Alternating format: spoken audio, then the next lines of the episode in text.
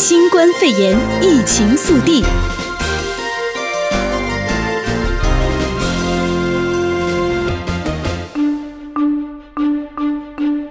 新冠肺炎疫情速递，你好，我是哲伟。首先看到的是白宫公布了减缓疫情传播的十五天指南。美国总统特朗普今天公布了新冠肺炎应对指南，在这一份未来十五天防疫指南当中，总统特朗普呼吁所有美国民众，即使是健康的年轻人，也应该要避免出席十人以上的聚会，不要上餐馆、酒吧或者是美食广场，避免旅行、购物以及拜访。指南也呼吁老年人、慢性病患以及身体不适者留。留在家中，不要出门。而对于疫情何时才能够趋缓，特朗普总统认为可能要到七月或八月。他也警示美国经济有可能会走向衰退。而疫情也影响到了美国大学理事会宣布取消五月二号的 SAT 考试。美国大学理事会星期一宣布，由于新冠肺炎大流行，理事会取消了五月二号 SAT 以及三月份的 SAT 补考。而董事会表示，将尽快提供更多 SAT 测试的机会，并且宣布已经报名参加考试的学生将可获得退款。而相关的更多信息，请访问 SAT 网站。而接下来带您关心到的是，美国当局正在思考全面航空禁令的可能性。根据 CNBC 的报道，美国多家航空公司高层警示，美国政府存在实施美国全面航空禁令的可能性。虽然目前还不是迫在眉睫，但是这样子的禁令很可能持续两周，甚至是一个月，或者是更长的时间。如果政府采取这一行动，将会是两千零一年九一一恐怖袭击事件之后，美国首次实施全面旅行禁令。然而，随着新冠肺炎疫情爆发，重创航航空业，美国航空公司正在寻求联邦政府提供超过五百亿美元的援助。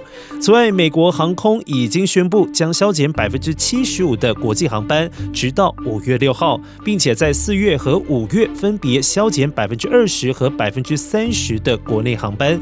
而至于达美航空，将削减总运量的百分之四十。继续带您关心在地的疫情消息，帕萨迪纳市出现了第二例新冠病毒确诊。临近华人区的帕萨迪纳市十六号下午宣布出现了第二宗确诊病例，而该例感染源不明，而相关卫生单位将持续追查该名病例的旅游史以及曾经接触过的人。而根据统计，洛杉矶县十六号确诊人数急剧增加，一天之内增加了二十五例，将确诊病例总数提高至九十四例。洛县公共卫生局局长芭芭拉在记者会上强调，目前最好的防疫措施就是待在家里，没事不要出门。而洛县新增了四十一例将关闭娱乐场所。洛杉矶县政府官员以及卫生局的官员在十六号例行记者会上面宣布，洛县从今天开始与洛杉矶市一样关闭所有酒吧、健身房、娱乐场所，并且所有餐厅禁止内用，顾客只能够外卖取餐。而同时呢，卫生局的官员公布，洛县过去四十八小时增加四十一起的新型肺炎确诊病例，而县内累计确诊人数达到了九十四例。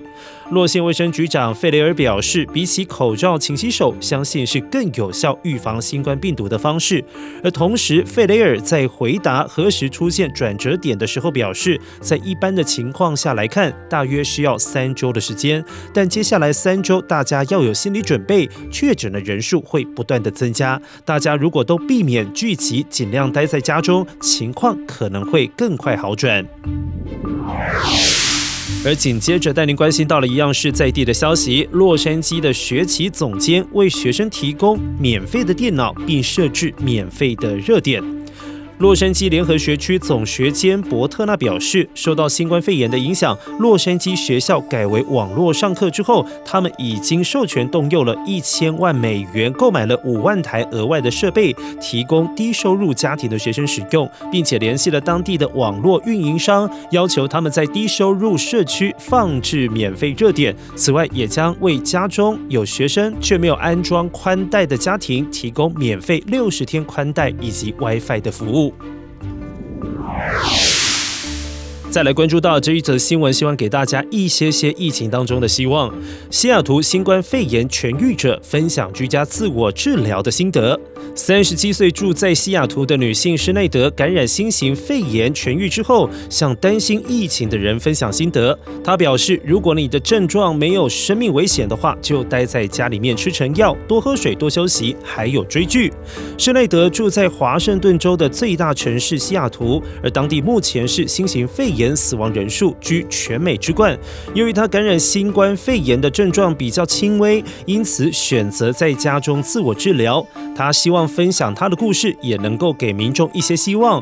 而美国卫生当局本周也引用了中国的资料，表示百分之八十的新冠肺炎患者症状轻微，而其他比较严重的则需要住院的病例，主要是六十岁以上患有糖尿病、心脏病以及肺病的人。最近你到超市是否也买不到东西呢？现在总统特朗普呼吁大家不要囤货，商品供应链强大。不会买不到。新冠肺炎疫情扩大，许多美国民众趁着上周末大量囤货。对此，总统特朗普公开喊话，要大家放轻松，不要囤货。总统特朗普进一步解释，美国商品供应链强大，商家没有供货短缺的问题，也会持续对公众开放。而同时间，洛杉矶市长贾西提也呼吁民众不要恐慌性抢购囤积食品。而洛杉矶地区食品资源充足，水源供应清洁，可以安心饮用。然而，各大超市为了应对抢购潮，部分超市缩减营运的时间。其中，沃尔玛原先二十四小时运营的门店，即日起改为上午六点。点到晚上十一点，Trader Joe's 则将营业的时间调整为上午的九点到晚上七点。买不到东西，只好转向网上订购。现在网上订购的订购量暴增，亚马逊将新雇十万名员工。受到新冠肺炎疫情的影响，美国民众开始大量购物，除了实体商店被一扫而空，网络的零售巨头亚马逊也表示，他们也出现大量订单，而为了要处理这些订单，将在美国境内增加聘雇十万名员工。而同时，亚马逊从现在起到四月底，将为仓储、递送中心以及全食超市员工临时加薪，每小时增加两块。包括英国以及欧洲国家的时薪雇员也会获得相同幅度的加薪。由于订单量暴增，平日两天可以送达的 Prime 递送服务可能会出现延迟的状况。而同时，该公司也正在进货更多家庭的清洁用品。相关新冠肺炎疫情消息，请锁定 AM 六九零，或透过 TuneIn Simple Radio APP 搜寻 AM 六九零，实时在线收听。